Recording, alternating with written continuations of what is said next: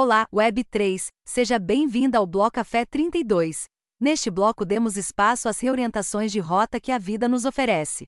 Recebemos uma formada em direito que, ao conhecer a Web3, foi parar no marketing digital e de lá não pretende sair tão cedo. O começo de tudo foi na Bankless Brasil DAO e até por isso ela traz uma reflexão profunda sobre esse modelo de trabalho e sem romantismos. Ela traz novidades do protocolo Niftify, onde integra o time de marketing e solta até um alfa para nós.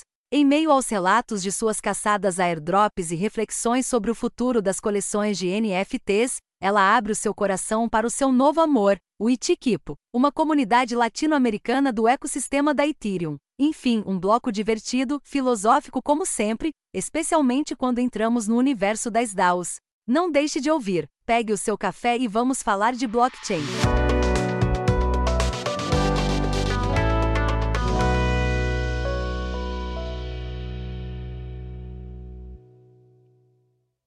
Muito bem a todos que chegaram agora, eu sou o I Soul Serious e esse é o Bloco Café, podcast Web3 que acredita que a informação é a ponte para a revolução.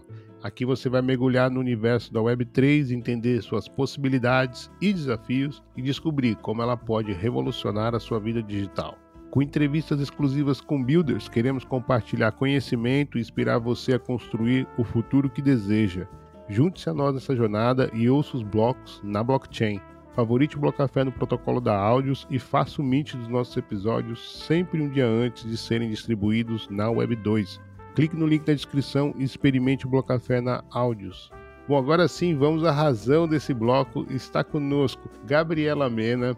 Ela já esteve aqui no Blocafé, no Blocafé delas. Aliás, as duas que participaram do, do Blocafé dela e não tinham ainda feito um, um bloco café.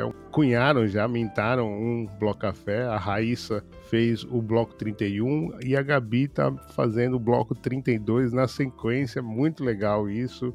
Bom, eu quero então, primeiramente, Gabi, agradecer por você ter aceito o convite. Queria que você se apresentasse então para nossa comunidade e contasse brevemente como que a Gabriela Mena e as criptos se encontraram. Seja bem-vinda, Gabi. Oi, gente. Eu primeiro quero agradecer muito. Eu sou muito fã do Bloco Café, então estar aqui é realmente muito legal. É, no blog no bloco delas também foi muito legal e hoje contar um pouquinho da minha experiência para vocês, espero que ajude de alguma forma. Eu sou a Gabi, tenho 23 anos, sou formada em Direito, mas estou na Web3 trabalhando ativamente faz um ano e meio, mais ou menos. É, sou parte de várias comunidades, ajudo em vários eventos cripto. E é isso, espero que esse podcast ajude aí vocês que querem entrar no Web3 e que têm esse interesse, tanto pelo mundo das finanças quanto pelo mundo das comunidades. Muito obrigado, Ai, por me chamar de verdade. Porra, nós que agradecemos, Gabi, ter essa oportunidade de trocar essa ideia contigo. Olha, vamos já começar então com essa, essa curiosidade, né? Você formada em Direito e foi parar no marketing da Web3. Conta pra gente aí um pouco como é que foi essa, essa guinada aí, né? Como é que o marketing apareceu? Então, Antes de falar um pouco do direito, eu queria começar com uma coisa que era minha paixão quando eu era adolescente e, querendo ou não, eu acho que tem muita conexão com a, a forma como as coisas se organizam na Web3. É, antes de eu ir para o direito, no, durante o ensino médio, eu organizava e criei é, uma simulação da ONU aqui na minha cidade. E por que que eu falo que eu acho que é muito parecido? Porque quando você vai criar um evento assim, é, universitário ou mesmo para estudantes, normalmente as pessoas se juntam é, por um objetivo em comum para realizar determinada coisa. E normalmente essas pessoas elas não têm é, obrigações fixas, nem papéis determinados e também não há uma hierarquia específica. E eu acho que quando eu entrei na Web3, eu senti essa semelhança com o que eu fazia ali durante o ensino médio. Então, é, eu gostava muito disso, sempre gostei muito de organizar coisas, é, pensar no marketing, pensar no evento, pensar na estrutura, pensar em cada passo das coisas. Porém, eu acabei indo para o direito porque eu achava que o direito me abriria portas que outros cursos não abririam. Mas, porém, todavia, no entanto, eu não gostava do, do curso, assim, da prática do dia a dia. Eu achava muito monótono, muito copia e cola. É, não era uma coisa que me dava prazer mesmo de trabalhar com isso. Então eu ficava olhando para o relógio sempre. E isso acabava me matando. E, e, eu sempre ficava me questionando, tipo, onde tá aquela Gabriela que quando era adolescente era workaholic, fazia as coisas e tudo mais. Tipo, tava envolvida.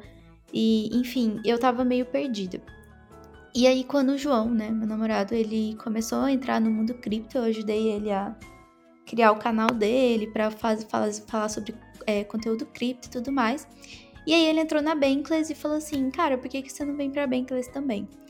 Então, quando eu entrei no, no universo cripto, diferente de muitas outras pessoas, eu entrei para trabalhar. Então, eu entrei para ajudar a comunidade, para trabalhar ativamente lá dentro. Eu comecei com a guilda de escrita, fazendo traduções, aprendendo mais, ajudando o João com o canal do YouTube dele, e não com as finanças especificamente. Então, é, antes de eu investir em cripto ou em NFTs ou em qualquer coisa do tipo, eu entrei mesmo para a comunidade. E aí eu voltei a me encontrar, foi muito bacana porque dentro da comunidade eu via um objetivo em comum, eu poderia eu podia fazer várias coisas ao mesmo tempo, coisas diferentes.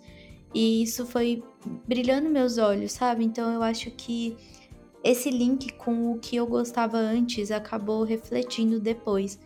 É, e assim, você tem planos ainda de atuar no direito dentro da Web3? Isso depende muito, porque eu sempre deixo o direito ali, minha OAB, é, como um step, caso outras coisas deem errado. Mas por enquanto eu estou feliz, assim, nos trabalhos que eu faço no dia a dia. Aliás, é, falando direito, agora que eu me toquei, o Bloco Café ainda não fez nenhuma entrevista com o pessoal que atua no direito na Web3, né? E é impressionante. Outro dia eu ouvi uma, uma frase de um advogado que falou assim: é, tava falando de quanto o direito, os advogados estão bem é, atentos à Web3, né? Porque ele falou assim, resumiu, meu amigo, se tem contrato, tem uma advogada por trás.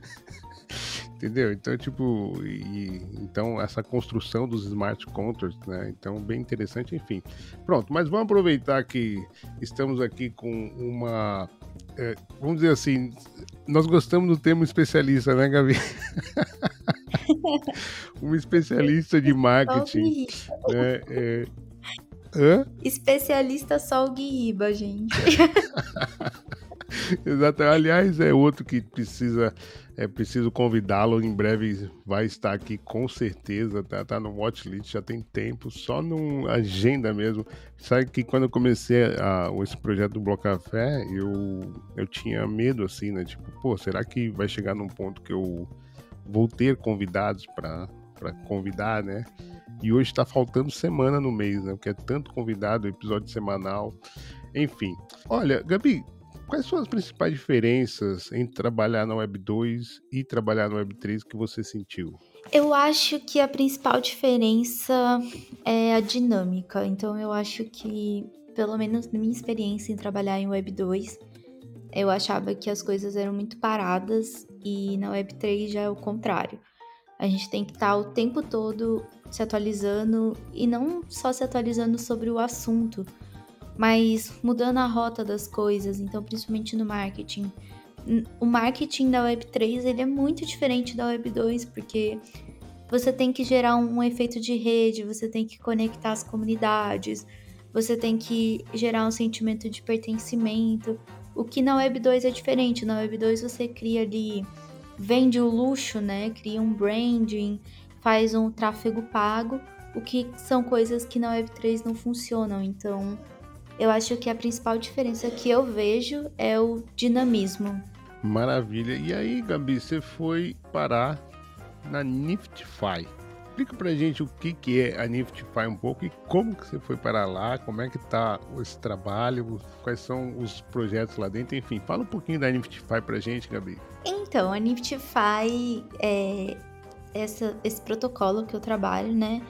Ele foi, na verdade, eu falo sempre, costumo falar para mim mesma assim, que a Bankless, ela foi a minha porta de entrada, mas que a Niftify, ela foi minha virada de chave, porque É, quando eu fui chamada para entrar na Niftify lá no time, foi quando eu decidi realmente sair do escritório que eu tava e falar assim, não, agora eu vou ser full Web3. Então foi na Niftify que realmente eu entrei de cabeça assim mesmo nesse, nesse universo. A Niftify ela é um protocolo né, de NFTs, passou por, por, diversos, por diversas mudanças no decorrer do tempo, então começou ali com o fracionamento de NFTs, depois é, teve vários produtos como a Rockpool, Crowdpad, e desde o começo desse ano mudou completamente de rota e agora existem dois principais produtos, né? O Hub de Rewards, que é feito para comunidades e coleções de NFTs, e o Sweep and Flip, que é feito para traders. O Hub de Rewards é assim, o meu queridinho, porque eu acho que ele realmente impacta positivamente as comunidades. Então vamos supor, ah, a Bankless, vou dar o exemplo da Bankless que é mais próximo da gente, mas a gente tem uma coleção de NFTs. E essa coleção de NFTs teve o airdrop, foi enviado para os holders e tal. E aí depois, o Hub de Rewards ele serve para continuar impulsionando a comunidade, o engajamento, dando tração para esses, esses NFTs, porque vocês conseguem colocar, co criar uma campanha, colocar esses NFTs em staking e prover é, retorno né, para a comunidade. Então, todo mundo que colocou ali em staking pode receber algum token em retorno. Pode ser um novo NFT, ou pode ser um token RC20 mesmo, uma cripto, qualquer coisa. Então, eu acho que esse produto ele vem mesmo para ajudar as comunidades a ter, continuar a ter, tendo esse engajamento, essa atração.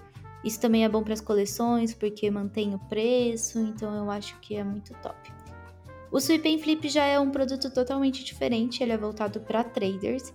É, ele segue um pouco assim, bebe um pouco da água da, da SudoSwap, mas ele traz um, uma experiência do usuário muito mais fácil, então você consegue fazer mil coisas com um clique. Então você consegue varrer o floor de uma coleção, fazer o flip desses NFTs e ainda colocar a margem de lucro que você quer só com um clique. Então facilita muito para quem tem essa pegada aí de trade e, e gosta de flipar NFTs. E agora, o alfa aqui é que acabamos de lançar a, a MM no Super, no Super Flip, o que vai tornar tipo tudo muito mais fácil e revolucionar o mercado mesmo. Então, a primeira pool que foi criada lá foi da coleção CryptoRasta. Então, se você que está ouvindo é um holder de CryptoRasta, você já consegue usar a nossa AMM e ter tanto prover liquidez quanto usar mesmo. E eu acho que isso vai ser realmente um game changer aí no mercado. É muito interessante essa AMM aí da NFT. Não sabia que a CryptoRasta vai ser a primeira a experimentar. Já vou meter o meu rasta lá, vou dar uma fuçada. É, aliás, isso é uma das coisas que a gente vai falar daqui a pouco. A Gabi também é uma degenerada no DeFi, enfim, daqui a pouco a gente vai falar um, um pouco mais sobre isso. Eu queria aproveitar aqui que uma dessa, desses trabalhos, vamos dizer assim, né, que você faz com maestria na Web3 é a tua escrita, né? Você é, foi coordenadora da Bankless, da, da guilda de escrita, tem um Medium ali bem maneiro, bem bacana. Aliás, vou deixar os links todos da Gabriela no, na descrição do episódio. Enfim, da onde é que foi que surgiu assim essa? Você já escrevia antes e foi, ou foi uma um dom assim encontrado também na Web3? Eu sempre gostei muito de escrever. Eu assim gosto mais de falar do que de escrever, vou confessar. Mas eu acabei entrando na Bankless e o primeiro lugar ali que eu acho que quando as pessoas entram, que é o mais entre aspas, fácil, assim, de vocês se encontrando, foi na escrita. E o meu Medium, por exemplo, eu acabo escrevendo bastante para Niftify por conta do trabalho mesmo, mas eu gosto porque eu acho que quando eu tenho que escrever, eu tenho que estudar sobre aquele assunto e eu também foi a partir disso que eu fui encontrando o que eu realmente gosto assim na Web3, porque a Web3 ela é muito extensa, então para você realmente achar uma coisa ali dentro que você se identifica, você tem que fuçar muito até você achar. E thread no Twitter eu adoro, porque eu sou meio millennial misturada aí com Gen Z, então eu acho muito top esse rolê de emojis, então eu fico escrevendo as threads lá. Eu gosto muito de escrever fazendo comparação com coisas dos anos 2000, então com desenhos, músicas. Eu acho que facilita e eu acho que é muito engraçado. E a Dani, minha chefe na Niftify, ela ama também, então ela sempre me incentiva muito a fazer várias coisas. Então eu acho que acaba sendo isso. E eu acho assim, a questão da escrita, eu escrevo mais pra ter essa pegada mais educacional, explicar as coisas, fazer um copy, pensar em como que as pessoas entenderiam. Então eu acho que. Ah, eu acho que é um, uma paixão mesmo, assim. Mas eu acho que acabou sendo consequência do trabalho mesmo, sabe? E o Gabi, deixa eu uh, fazer uma pergunta aqui que uh, você foi é, para a área de marketing, né, na Web3 e em algum momento ali, especialmente como o marketing digital hoje está estruturado, imagino que teve um conflito ali um pouco ideológico com a questão de, por exemplo, agradar algoritmos, né, privacidade. É, é, tipo, é uma pegada um pouquinho diferente o que a Web, 3 propõe, né? Quando a gente, a gente vai, olha assim, como está estruturado hoje o marketing digital. Como é que você lida com isso? É, isso pra, tem seus pontos negativos e tem seus pontos positivos. É, durante a pandemia, eu estudei muito marketing digital porque eu criei uma papelaria tal, e tinha um site. Então eu ficava estudando muito sobre tráfego pago e tudo mais. É, mas na Web3 é muito difícil, porque as estratégias que você vai utilizando ali elas são muito diferentes do que uma estratégia que você usaria para um, venda né, de um produto ou um serviço na Web2. É, primeiro ponto do tráfego pago. É, quando você tem uma loja online, por exemplo, na Web2, você está presente ali no Google Ads, no Facebook Ads, fazer mídia paga e tudo mais, é essencial para que seu é, para que seu produto venda. Mas quando você fala de cripto, quando você fala de Web3, existem vários problemas. O primeiro problema, claro, é as barreiras de, dessas plataformas. Então, você não consegue fazer tráfego de é, palavras que tenham NFT, que tenham cripto, que tenham qualquer tipo de Ethereum, Bitcoin. Eles barram mesmo, tanto no Facebook quanto no Google, quanto no Twitter, inclusive. Então, é, isso, é, isso é um problema. E eu vejo também um segundo problema que é as pessoas que estão recebendo essa informação é, normalmente também não querem algo tão comercial, sabe? O, o comercial da venda daquele produto ele não é atrativo para quem está procurando é, um protocolo ou alguma coisa. Principalmente no caso da Niftify, que é um protocolo, então é para uma galera mais degen mesmo. Então, existe, existem esses problemas. É, o segundo ponto é a forma da estratégia. Então, quando você tem um produto ali físico para você vender, a estratégia que você usa é totalmente diferente de uma estratégia da Web3. Eu sinto, por exemplo, quando eu fico vendo vídeo assim de marketing digital, tal, tem uma menina que eu gosto muito no Instagram que ela fala muito sobre é, como que você vende o luxo, como que você vende o desejo, como que você vende a solução dos problemas. E até agora eu não consigo ver isso funcionando de fato na Web3, porque a forma como as pessoas lidam com as redes sociais e querem receber essa informação na Web3 é muito diferente. Então eu sinto que as pessoas. É, você tem que fazer mais estratégias voltadas para divulgação da sua marca, mas de uma forma mais educacional gerar efeito de rede, então vamos fazer spaces com várias comunidades, é, vamos, vamos colocar dentro do nosso protocolo grandes coleções de NFTs e pequenas coleções também que estão se desenvolvendo. É, vamos focar nesse efeito de rede no sentido pensando na comunidade como um todo mesmo. Então, também presença nos eventos é, presenciais a marca tá ali presente, a marca, quando eu falo, são os protocolos e tudo mais. Estar presente nos eventos eu acho que é uma coisa que faz muita diferença também, porque, enfim, você tá vendo o apoio, a presença. Eu prefiro o marketing na, da Web3 porque é uma coisa muito mais orgânica, é uma coisa que você não tem que ficar pensando toda hora em, em retorno, em métrica, em tipo, você tem que alcançar tal resultado e tudo mais. É uma coisa muito mais de como, de como você está construindo aquilo do que de fato o, resultado monetário, assim mesmo, sabe? Então tem seus lados negativos, mas tem esse lado positivo muito bacana, que é o trabalho ser mais orgânico, ser mais dinâmico, e eu acho que essa forma de trabalho, ela, para mim, pessoalmente, aumenta muito mais a minha criatividade e, um, e a minha produtividade também. Nossa, muito interessante a coincidência dos fatos também, porque a Raíssa também é do marketing, né? Então a gente tá, tá duas semanas falando de marketing e ela falou agora uma coisa no bloco anterior que assim.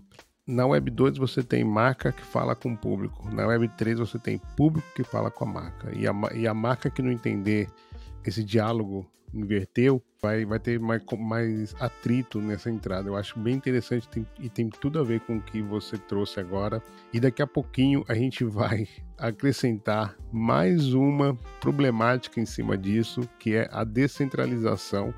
Né? Quando a gente for falar em DAOs, ou seja, vai agregar mais complexidade nessa discussão, mas antes vamos seguir aqui com NFTs e você também está super envolvido nas comunidades de NFTs no Brasil, no mundo, enfim. Primeiro, queria saber como é que está a sua relação hoje com os NFTs, é, especialmente com relação quando a gente olha para as coleções de PFPs, né? Que estamos vendo aí que floor price tem, tem caído bastante, enfim, nas blue chips estão sendo questionadas, né? É, enfim, isso é só um bear market ou, ou você acha que é, o, as coleções estão uma mudança então, eu vou inverter um pouco a resposta, porque eu acho que a minha relação com NFTs, ela tem um pouco puxando um pouco sobre o assunto que a gente estava falando antes. Por exemplo, é, só para finalizar aquele assunto, colocando os NFTs em pauta. É, eu concordo muito com a Raíssa quando ela falou isso. E uma coisa que eu sempre falo, eu tenho uma amiga que ela trabalha em umas empresas aqui ela falou pra mim: ah, a gente tava querendo entrar no Web3 e como é que faz e tudo mais. Eu falei assim: olha, na minha visão muito pessoal, não lança NFT. Porque assim, as marcas e as empresas, elas estão muito focadas nesse rolê metaverso, tipo Boca Rosa e tal. E elas têm essa mania de, ah, eu vou entrar no Web3, vou lançar meu NFT e aí eu já vou estar tá dentro da Web3 cara, você não vai estar tá dentro da Web3, você não vai estar. Tá... Você só vai ter lançado um NFT, você não vai estar, tá, de fato, colocando a sua marca, inserindo ela no Web3. Existem tantas outras formas de você fazer isso. E é isso, eu acho que as empresas e as marcas, elas precisam de pessoas que estão dentro, inseridas nesse universo, para pensarem em estratégias. Então, é, estejam presentes em eventos, patrocine eventos, é, entrem nas comunidades, façam ativações, vendam as coisas, é, coloque o método de pagamento de criptomoeda, sabe? É assim que as marcas elas conseguem se inserir. Então, quando a gente fala de NFT e linkando com o que a gente falou de marketing, eu acho que parem. assim, minha visão pessoal é que as empresas elas têm que parar, pensar e refletir antes de sair lançando coleção de NFT por aí. E eu falo isso também como uma pessoa que está um pouco imersa nesse universo de NFTs. E puxando um pouco agora sobre a pergunta dos PFPs e do mercado de forma geral, é... eu não sei, isso é muito pessoal, né, de cada um, mas eu não tô tão bullish mais em NFTs de PFP, né, que são aqueles NFTs é, que são usados como imagens de perfis, que tem o, o, bonequinho. Então, por exemplo, um que todo mundo fala é dos macacos, né? Que são os Bored Apes e tal. É, eu já estive mais bullish nisso. Eu acho que.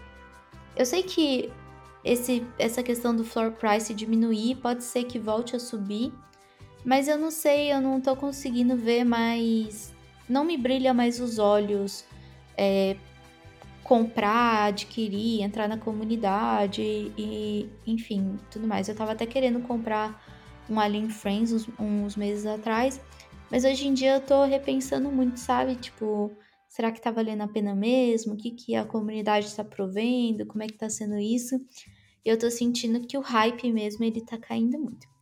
Em contrapartida, eu acho que uma coisa que desde que eu trabalhei na Bienal de Arte Digital e enfim comecei a entrar mais nesse mundo da arte mesmo, é, eu tô muito mais bullish e interessada e enfim dentro assim pensando mais sobre os NFTs de fine art que são os NFTs né de de arte mesmo quando a gente fala de desenhos tanto desenhos digitais quanto desenhos à, à mão é, tem muita gente que faz escultura e que isso tá vindo, tá sendo tokenizado, né? Virando NFT.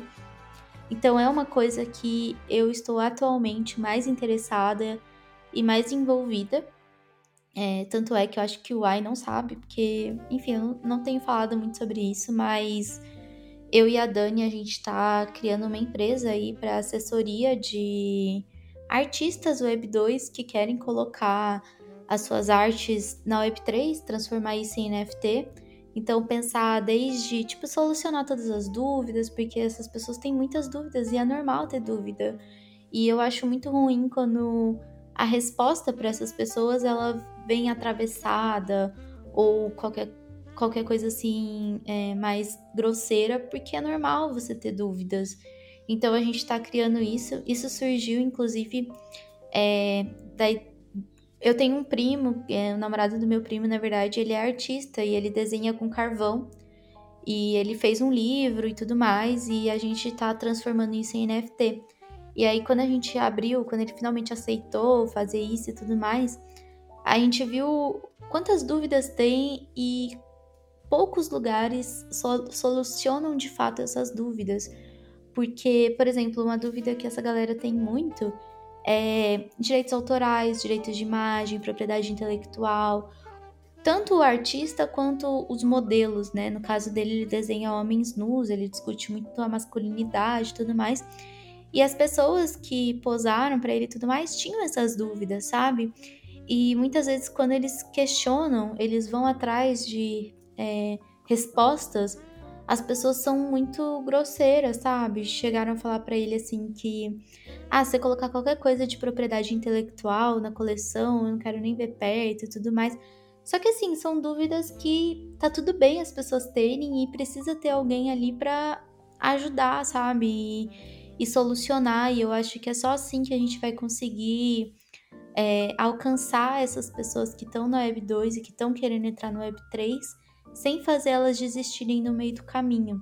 Então eu acho que os NFTs de Fine Art eles estão começando a crescer agora e eu acho que com o passar do tempo aí, depois que passar o bear market e tal, eu acho que vai ter um valor muito maior, principalmente agora que as casas de leilão estão dentro, a Sotebs, a, a, as outras também, esqueci o nome agora, acho que é Christie's. E então eu acho que isso vai ser uma um game change assim mesmo, tipo no sentido de é, trazer todo esse mercado de arte e tudo mais para o Web3, mas de uma forma bacana, não de uma forma só pensando em lucro ou numa, numa forma, tipo, que as pessoas não saibam o que estão fazendo, sabe? Ai, desculpa se eu falei muito. Não, não, eu acho que você é, trouxe bastante, explicou muito bem até nessa, nessa nesse finalzinho aqui. É, o que, o que aconteceu com as coleções né, de PFP, né, cara? Porque elas foram é, para Web 2, né? Elas nasceram na Web 3 e foram para Web 2 com essa coisa de lucro, de não sei o quê. E, e acho que a comunidade, é, e aí é um ponto assim que eu acho que o sentimento é, é acho que é, é, universal praticamente, né, cara? Ela, ela se frustrou muito, né? Porque por exemplo, você tem o Dudo, né, falando que, porra, não tem mais interesse nenhum em ir para a Web3, ou seja, foi totalmente é, para o outro lado, né? O Moonbirds revoltou a sua comunidade quando abriu, o, tirou os direitos de imagem, né? Enfim, todo e claro, né? Sem, isso sem falar na Yuga Labs, que essa daí ela, ela só nasceu na Web3, né? Hoje ela tá full Web2 e agressiva mesmo, assim, enfim. E acho que esse sentimento aí, é, eu, eu, partilho dele também. Eu acho que bem bacana. E, e muito legal essa questão da Fine Art. É, recebemos aqui a Ana Isabel, bem bacana. Ela é fotógrafa fine art que usa a Web3 para potencializar a sua arte, fundadora da, do, de uma comunidade NFT Goddess. A gente falou bastante dessa comunidade.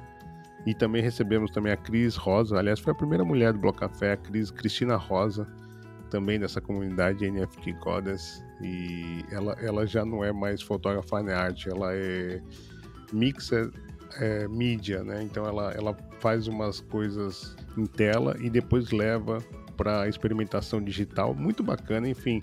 Também acho que tô por aí, ou, ou, é uma coisa assim da arte, ou também benefícios IRL, eu acho que isso daí tem é, gerado bastante hype, assim. Escuta, e como é, você que falou do sweep and flip tal, não sei o que, o pessoal tá flipando muito ainda, ou você acha que até isso deu uma diminuída, assim? Olha, eu acho que o pessoal que é focado assim em trading de NFTs e tal ainda tá flipando muito e tá se aproveitando aí desse, desse momento em que o floor price das coleções tá abaixando e tudo mais. E botando fé aí que vai subir e tudo mais. É, o Sweep and Flip tá dando bastante certo. E tem muita gente, né, que usa os NFTs só para trade mesmo, então eu acho que isso não afetou tanto. Mas acho que mais afetou foi esse sentimento, assim, de das pessoas quererem participar das comunidades, quererem rodar aquela coleção.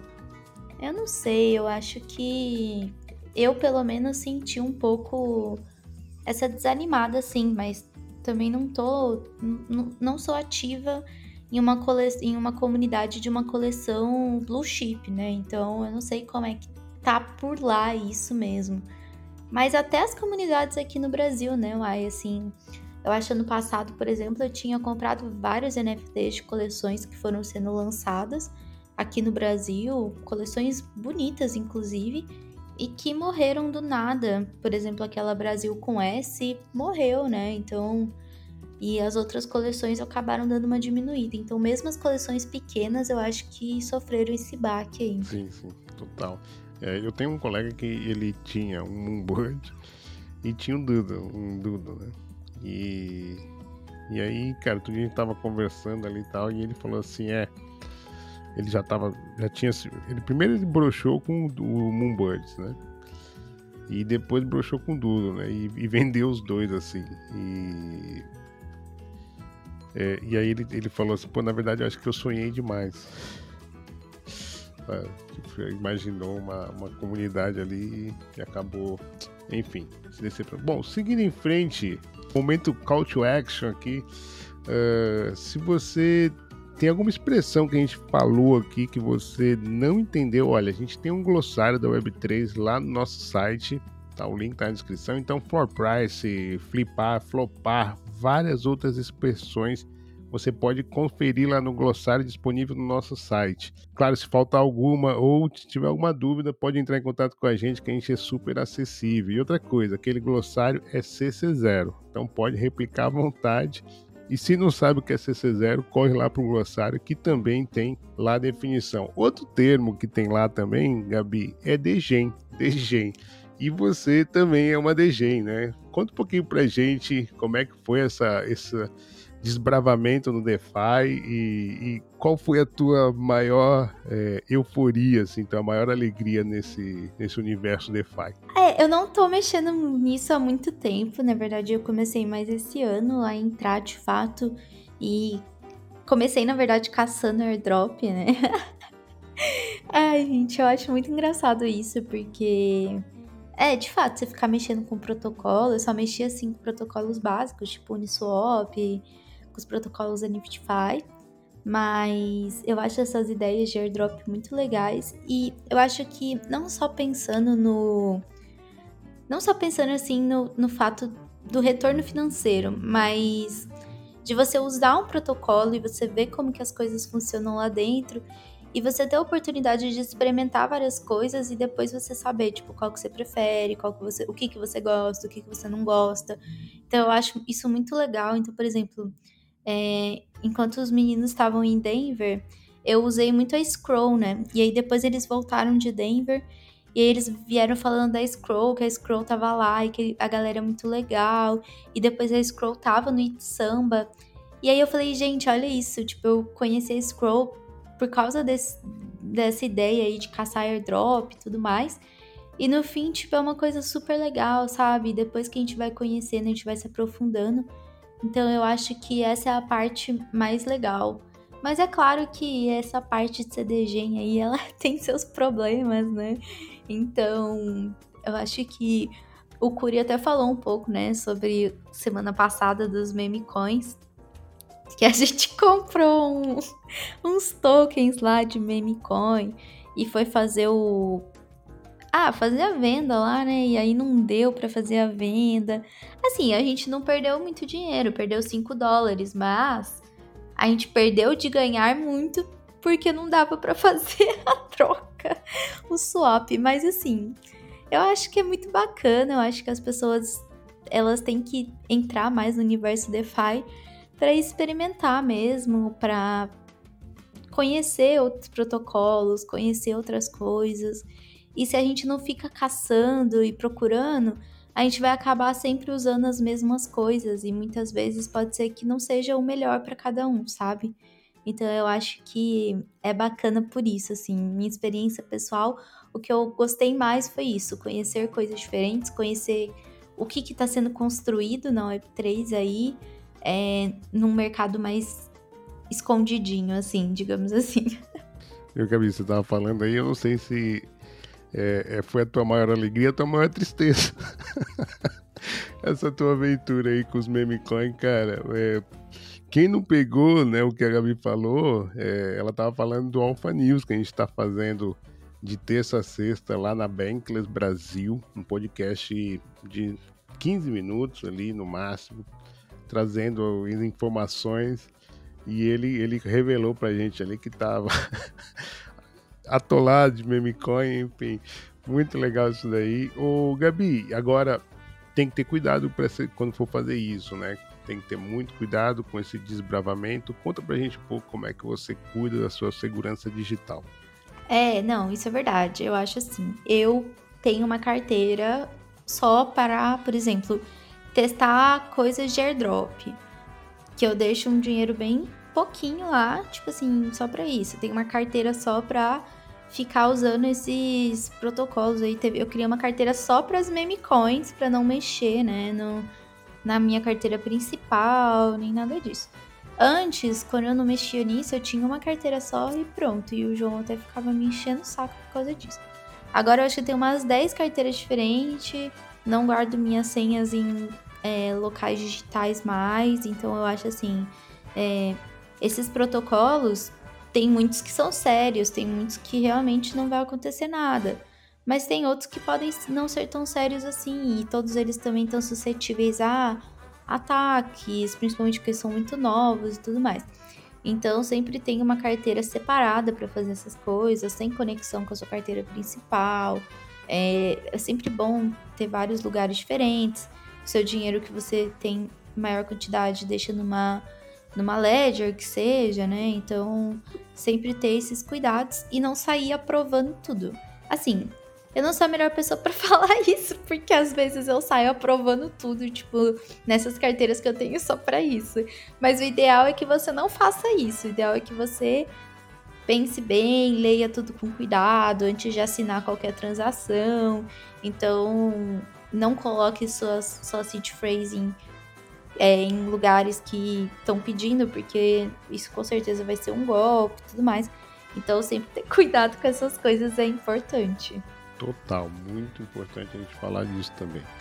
Bom, vamos entrar agora no nosso, na DAO, né? Você começou na Web3 com a Bankless Brasil. Gabi, como é que você acha que o modelo de DAO funciona no mundo real? Eu acho, eu acho que DAO ainda é um experimento é uma coisa que a gente está vendo se vai realmente funcionar ou não. É, é, claro que existem DAOs muito grandes que funcionam, né? Por exemplo, a MakerDAO, e enfim, de forma geral, até a Bankless global e tudo mais.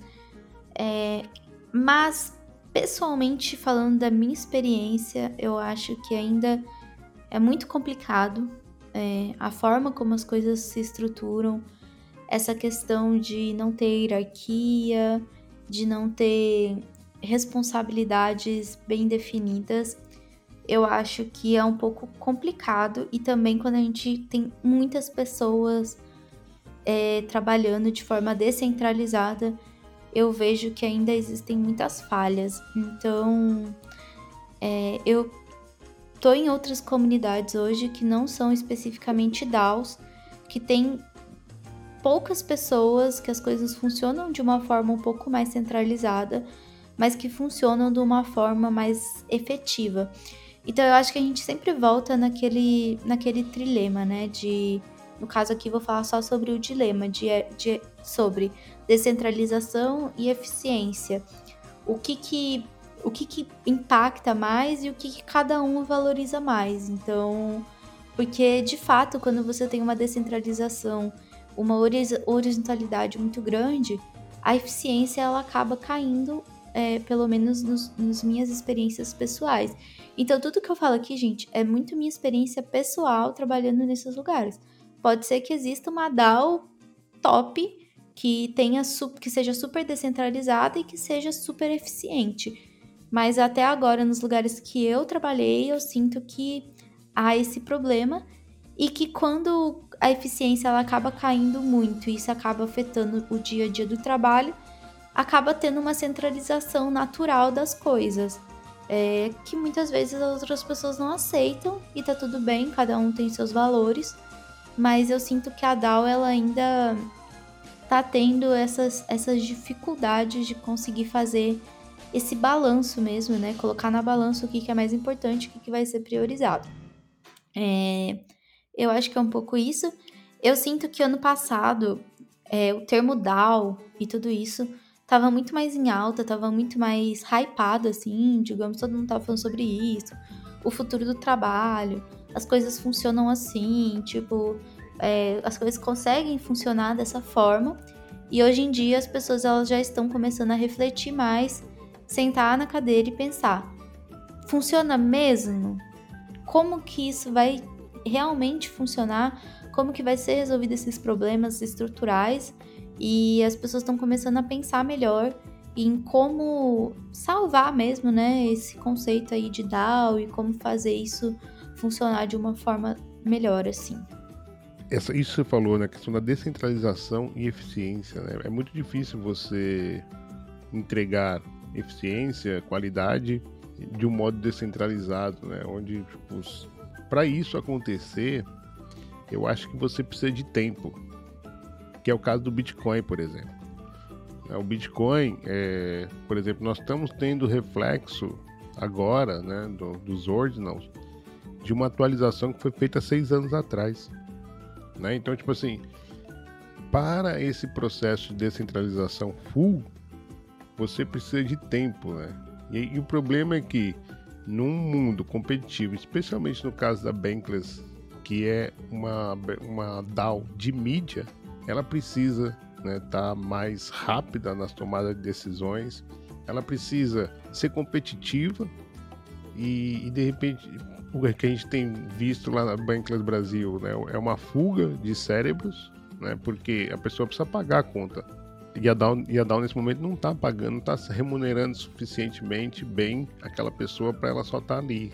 Enfim, é delicada essa, essa questão, né, Gabi, de porque assim a ideologia não paga nossas contas, né, e às vezes é...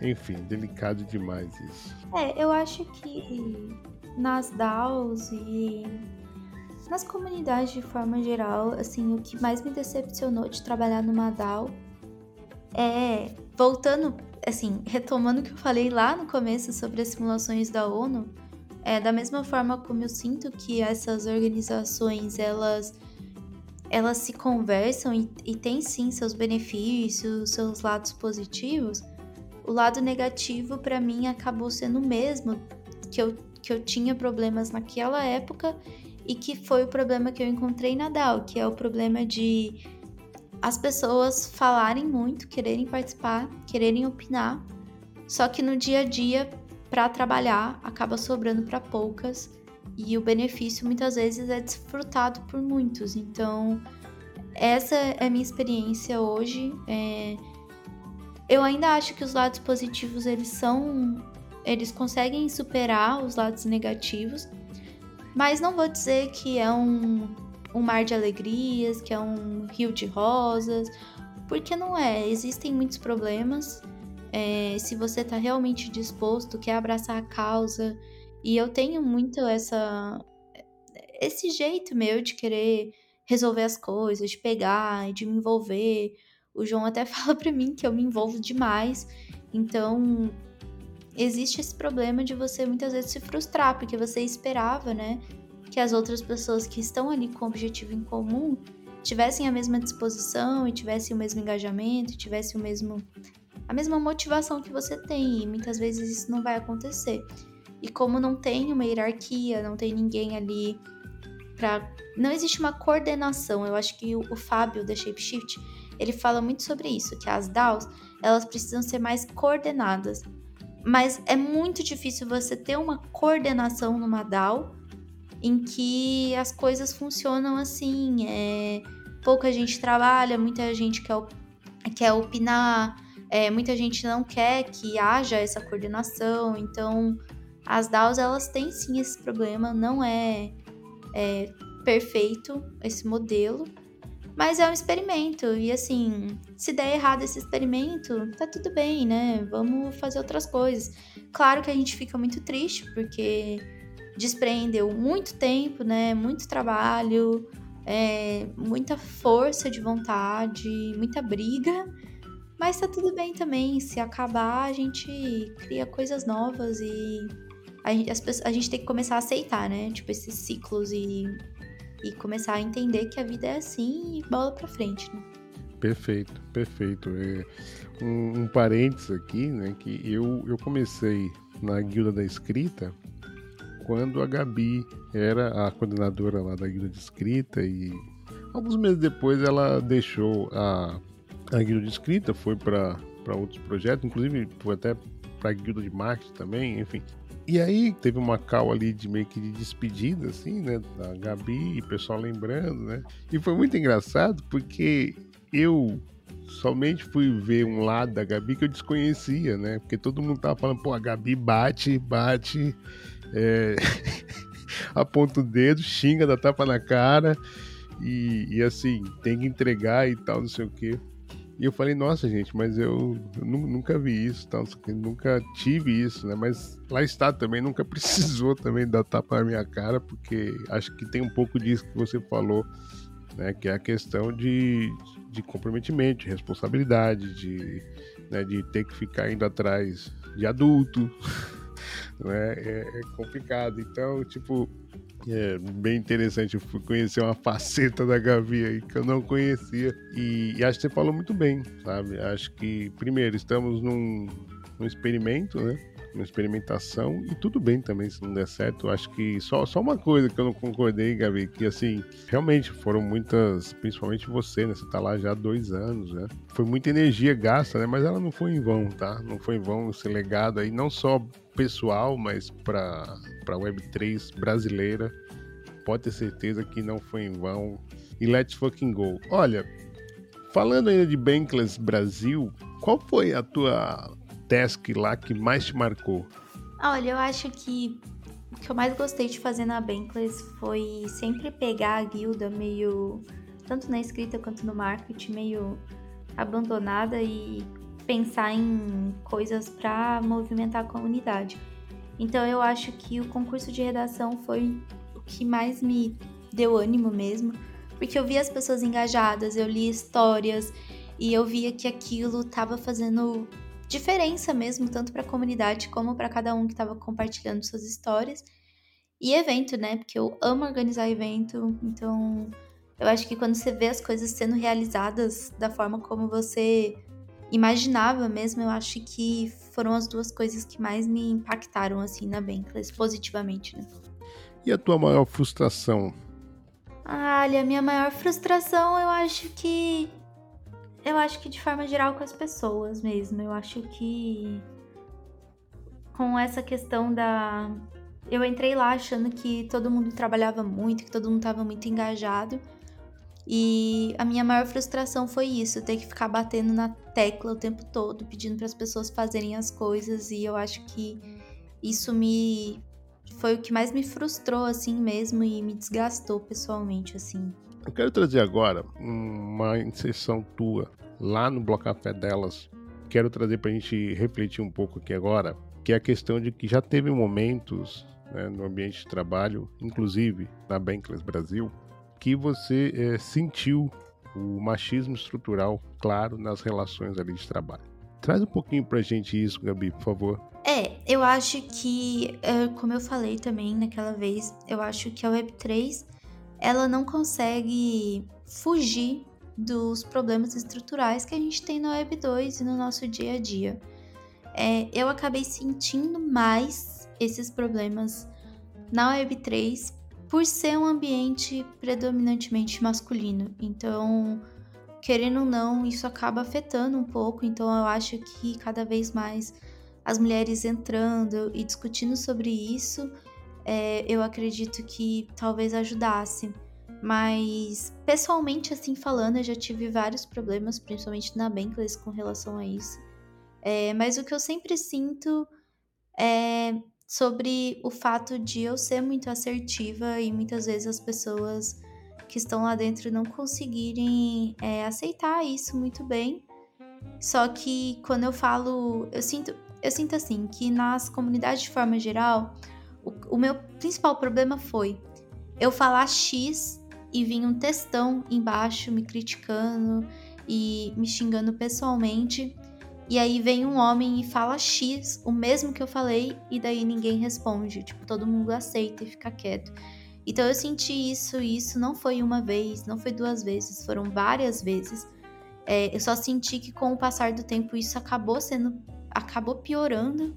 Então, é, nos últimos meses, por exemplo, eu tive vários problemas de ataques pessoais, então eu acho que isso realmente é problemático. Mas é isso, eu acho que os problemas que a gente tem no Web 2, elas, eles se refletem na Web 3. E esse problema ele é estrutural, então é por isso que eu sempre bato na tecla de que as atitudes elas e, e a reforma ela tem que pensar no problema como um problema estrutural, não necessariamente um problema que afeta a Gabriela, mas um problema que pode afetar muitas outras. Então eu, eu sempre vejo as coisas dessa forma. É, eu sei que tem muita gente que não vê dessa forma, que entende de outra forma, entende que não é uma questão estrutural, que é uma questão individual, que existem mulheres que nunca sofreram machismo. E tá tudo bem, contanto que todo mundo se una aí um pró, por uma questão em comum, né? Então, eu acho que é isso, mas é isso, infelizmente eu acho que não tem muita solução ah, vamos resolver isso, isso e isso. Óbvio que questões específicas a gente consegue resolver. Então aconteceu isso em um momento específico, a gente consegue ir lá e resolver, principalmente com o poder da comunidade. É, não teve isso na Bankless, mas enfim. É, eu sinto que na Niftify, por exemplo, eu tenho muito mais apoio, eu sinto que eu tenho uma rede de apoio muito maior por ter a Dani ali também, então eu sinto que ali isso é mais presente. E é por isso que eu acho que essa rede de apoio ela tem que se estender. Se tivesse uma rede de apoio de fato nas comunidades, eu acho que as mulheres elas conseguiriam se sentir muito mais seguras ali, de falar o que elas pensam, de colocarem suas opiniões, é, sem serem atacadas pessoalmente, sabe? Então, acho que essa é um pouco da minha visão, assim maravilhosa. Você falou duas vezes da Dani aqui no Bloco Café. E eu queria só lembrar a nossa comunidade, que você que está ouvindo agora, que a Dani já esteve aqui no Bloco Café, Bloco Café número 10, e também esteve no Bloco Café dela, junto com a Gabi. Então, se você não conhece Dani Min, você está perdendo seu tempo na Web3, que você precisa conhecer urgentemente, não é, Gabi? Sim, eu acho, assim, eu sempre falo da Dani porque a Dani realmente ela me dá muito assim, essa rede de apoio, esse incentivo.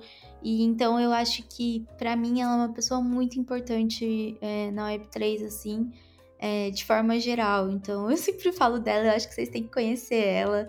É, sigam ela no Twitter lá, ela vai ser palestrante no, na Sérvia agora, então vai ter uns conteúdos diferentões por lá. É isso.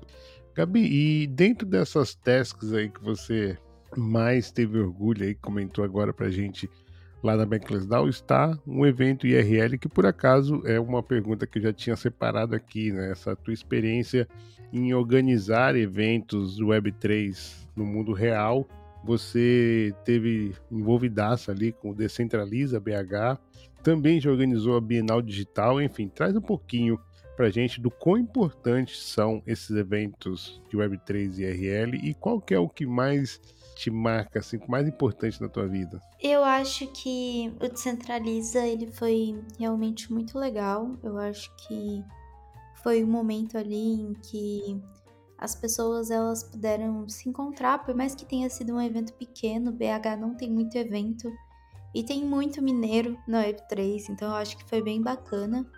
É, a gente. A, a, divulgação do evento não foi tão grande, mas mesmo assim a gente atingiu o número de pessoas que a gente esperava. É, foi um dos primeiros eventos em que teve comida e bebida à vontade, então acho que isso também acabou inspirando outros eventos aí no Brasil para começarem a fazer esse tipo de agrado mesmo para todo mundo que tá lá. É, eu acho que os eventos eles são um momento muito bom para você conhecer outras pessoas, conhecer de verdade, né? É, quais são os gostos, o que, que a pessoa gosta de fazer, é, ver as palestras. E eu acho que por esse, por esse networking ser minha parte favorita dos eventos, o It Samba ele foi o meu evento preferido, porque eu pude conhecer as pessoas da América Latina, então a Home, que é a Criptotica, o Francis, o pessoal da Scroll, e eu criei laços, tipo, de verdade com eles, assim, eles viraram meus amigos, e foi muito gostoso conhecer mais e conversar com eles, por mais que a língua, né, a linguagem ali seja difícil muitas vezes, porque fica ali num portunhol, daí vai pro inglês e volta. Foi muito legal e eu pude conhecer um pouco mais o trabalho deles. E eu acho que os eventos eles estão ali para isso mesmo, para resolver esses problemas e trazer uma perspectiva diferente. E Gabi, qual é o evento que você está organizando agora? O que, que tem de novidade? Que eu sei que você está uh, eh, ajudando ali o time da NFT Brasil. Traz um pouquinho aí desse evento aí da NFT Brasil? Então, no começo do ano eu comecei a ajudar o pessoal da Bienal de Arte Digital, no final do ano passado, na verdade, na parte do marketing. E deu super certo, a Bienal foi muito legal. E agora o NFT Brasil, que vai acontecer de 2 a 4 de junho, eles também pediram para eu entrar na equipe para ajudar um pouco mais no marketing, na parte de comunidade. Vai ser um evento bem completo, vai ser um evento bem grande, bem legal. Vai ter várias palestras, vão ter várias obras expostas por lá, várias coleções de NFT. Então, se você vai estar por São Paulo é, nesses dias ou aqui por perto, não deixe de comparecer, vai ser bem bacana. Vai ser no pavilhão da Bienal, então vai ter uma pegada um pouco mais artística. É, eu acho que vale muito a pena. Eu tô na organização, né? Ajudei no marketing nesses dois eventos. E agora eu também entrei para para o Itiquipo, na parte de tradução de textos. Vamos começar a produzir um conteúdo em português mais legal. E um dos braços do Itiquipo é justamente o Itilatam, é, que é o evento né, da Ethereum na América Latina. Esse ano vai ser muito especial, vai ser muito legal. Então, daqui a pouco fala um pouquinho mais sobre isso. Não, bem bacana. Aliás, vamos falar já agora, Gabi. Vamos falar do It Latam. É, eu vi que você no It Samba se envolveu bastante ali com o pessoal da It Keep, né, a galera do Uruguai. Então traz pra gente aí como é que tá a comunidade latino-americana do Ethereum E se você tá com a mala pronta para Honduras, é isso? Sim, é isso. A minha mala tá pronta, gente. Só a passagem que eu não comprei aí. Porque tá muito caro, mas mas eu vou. Eu vou, gente, mas a comunidade da Ethereum na América Latina é simplesmente muito engajada. Então é um pouco diferente da pegada brasileira. Eles são muito engajados no Twitter, no Discord, eles constroem muita coisa. É, é, é incrível, assim, de estar ali dentro e participar. É, a Home, né, que é a Criptotica, ela que me chamou ali para participar mais ativamente do Itiquipo. O Itiquipo, ele é uma comunidade, né, uma organização da Ethereum na América Latina e eles têm cinco principais pilares, né, que eles chamam. Um deles é o Itlatam, que é o evento né, que vai acontecer em Honduras no, no final de outubro desse ano. É, não liberaram a data ainda. Esse é um alfa, na verdade, que vai ser no final de outubro, mas, mas tudo bem, eu acho que é legal para as pessoas que já começarem a se movimentar. Vai ser muito bacana, de verdade. Vai, eles estão com projetos incríveis para fomentar a arte e os artistas de Honduras, da América Latina. Até culinária vai ter por lá, sabe? Típica de cada país. Então vai ser muito maravilhoso. É, os outros projetos da, do Itiquipo é a parte de educação, a parte de comunidade, de public goods de stakers. Então, se você tem interesse em participar de alguma, algum desses projetos, eles fazem live toda semana. Entre lá no, no Twitter deles, no Discord deles, comece a se envolver. Eu acho que o Brasil a gente fica muito isolado da América Latina, tanto pela língua, né, por ser outra língua, mas também é, por questões culturais mesmo, a gente acaba não se envolvendo tanto com as questões latino-americanas e eu acho que é muito importante a gente se unir, estarmos juntos e construirmos juntos, principalmente na Web3, né? Pensando na construção é, desse bloco como um todo. E o legal é que Kipo era a forma como os incas eles se comunicavam. Então, ao invés de ser escrita, eles faziam vários nós. E Kipo vem disso, porque é, no auge né, ali do Império Inca, a ideia era que a América Latina ela fosse unida, que aquele território como um todo ele fosse unido e se movimentasse e construísse junto. Então, é essa é ideia do Itkipo, sabe? De união, de colaboração, é, tudo que combina é, perfeitamente com o próprio ethos da Ethereum. Então, eu tô muito apaixonada, gente. Então, eu sou meio é, bias, como é que fala? Tipo, tendenciosa pra, sobre isso, mas é, entrem, participe, é muito massa. E vão pro It Latam, que vai ser um dos maiores eventos e mais legais pra vocês irem em Honduras no final de outubro.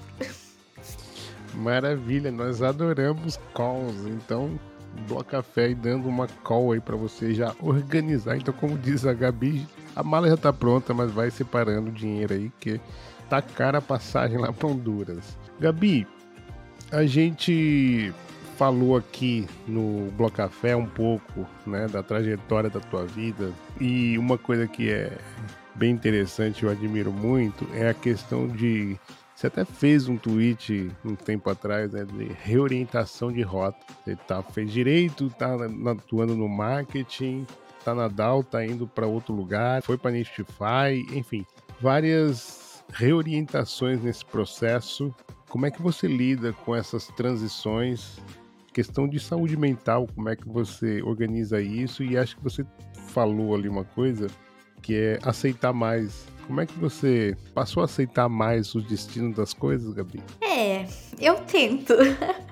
eu sou um pouco ansiosa, é, tenho vários problemas aí, mas eu tô tentando entender que as coisas são um processo e que elas vão mudando. E principalmente na Web3 as coisas mudam muito rápido. Então, uma hora você tá num lugar, outra hora você tá em outro. E eu acho que esse dinamismo, ele tem seus lados positivos e negativos, mas assim, eu tô tentando aprender, entender que as coisas vão mudar e que vai ser pro bem. E eu acho que a gente tem que aprender a desapegar um pouco. É que às vezes a gente se apega muito, né? Principalmente a comunidades, as pessoas. Então é um pouco difícil separar assim a minha vida pessoal da profissional na Web3. Mas eu acho que às vezes é um pouco necessário. É, Gabi, a última pergunta que eu sempre trago aqui no Bloco Café é uma continuação da primeira. Por que, que você ainda está em cripto? Eu ainda estou em cripto porque eu realmente acredito que o que está sendo construído de forma geral no ecossistema ainda vai prosperar muito. Então, eu acho que é só o começo e que as coisas elas ainda vão achar o seu rumo, desde formas de pagamento até a forma como as coisas são organizadas, né? Os meios de trabalho, as relações, a forma como a gente encara a internet e nossos dados, né, nossa privacidade. Eu acho que o universo cripto ele só tá vindo para somar e também para trazer questionamentos. Então eu acho que esses questionamentos que são trazidos pela Web3, eles são importantes para moldar as relações sociais e o futuro de forma geral. Então eu ainda estou em cripto porque eu realmente acredito que muito do que está sendo construído tenha um impacto positivo na sociedade, assim. Maneiro, maneiro. Olha, e eu já ouço o rufar dos tambores. Vem aí, CryptoPong. A pergunta é, Gabi, você está preparada? Preparadíssima. Pronto, vamos lá. Bitcoin. É... Ai, meu Deus. Eu vou... Eu perguntei se você estava preparada. Tá. É... Bitcoin. É o Salvador. É o Salvador. Olha lá a veia Latam aí. Satoshi Nakamoto. Anônimo. Web3. Futuro. NFT. Revolução. Metaverso. Universo. Inteligência artificial. Ferramentas. Segurança digital. Privacidade. Descentralização. Coordenação. DAO. Experimentação. O que falta para a adesão popular das criptos é? Educação. Você tem alguma blockchain preferida? Polygon. E alguma que quer distância? Solana. Você se considera uma maximalista? Sim. O que foi o Crash Luna, Gabi? Golpe. E a insolvência da FTX? Golpe também. Tornado Cash. Tornado Cash me remete muito aos problemas de regulamentação e à guerra das criptos que tá rolando pelos Estados Unidos. Ethereum flipa Bitcoin? Sim. Bankless Brasil. Crescimento. Niftify. Virada de chave. Itkipo. Amor. Gabriela Mena. Ai. Putz. Nossa. Não sei. Movimento. Gabi, o que é cripto? Cripto para mim é uma revolução no mundo, desde as finanças até a sociedade. Eu acho que para mim é, é, é, muito o que significa assim. Então é isso, com a palavra revolução, chegamos ao fim desse bloco. Eu quero agradecer de coração, Gabi, por a gente ter trocado essa ideia, ter essa oportunidade de conhecer um pouquinho mais sobre a Gabriela Mena. Desejo sempre muito sucesso, muito legal a gente ter se encontrado nessa caminhada. Eu queria então, Gabi, pedir que você encaminhasse agora para as considerações finais e contasse para a nossa querida comunidade como que as pessoas te encontram nas redes sociais. Uai, muito obrigada por me dar esse espaço. Foi muito gostoso, foi como se a gente estivesse conversando mesmo no dia a dia, então eu acho que vai ser bem bacana. Minhas redes sociais são todas Gabriela Mena, com dois L's. Eu não sou tão ativa assim, mas no Twitter estou tentando fazer mais threads, estar mais ativa por lá. Então, qualquer coisa podem me chamar.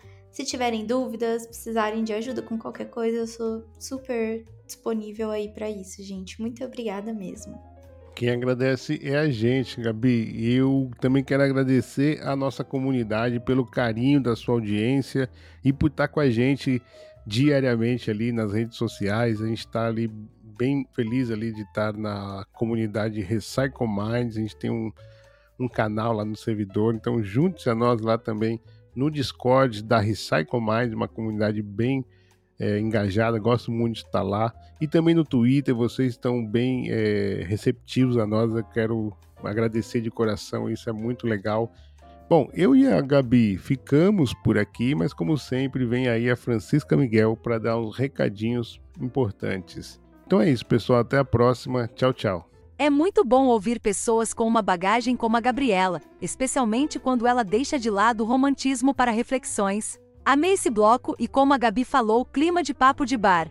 As duas últimas semanas foram bem interessantes com a experimentação de utilidade aos POAPs. Fizemos sorteios de NFTs e ingresso de um evento Web3. Em especial o último sorteio, pois assistimos ao censo de coletivo. Pessoas deixaram de enviar a resposta correta porque tiveram a consciência de que não podiam ir ao evento no Rio de Janeiro. Assim, uma pessoa que mora em Niterói atenta ganhou não apenas um ingresso para um grande evento cripto, mas também um café com o Mago Casta. Parabéns aos vencedores Red Gonzaga, Claudinho CLD e Ave.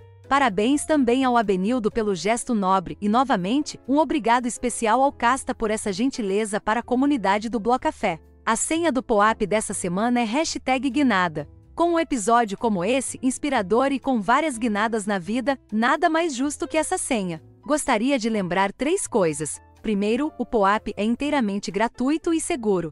Você não precisa nem de saldo e tampouco conectar a carteira em lado nenhum para resgatar o seu POAP. Segundo, o supply é sempre 51. E terceiro, o Mint expira em 30 dias. Beleza? Hashtag Guinada. Dúvidas, críticas, sugestões ou parcerias? Entre em contato com a gente através do Twitter ou e-mail blocafé.proton.me.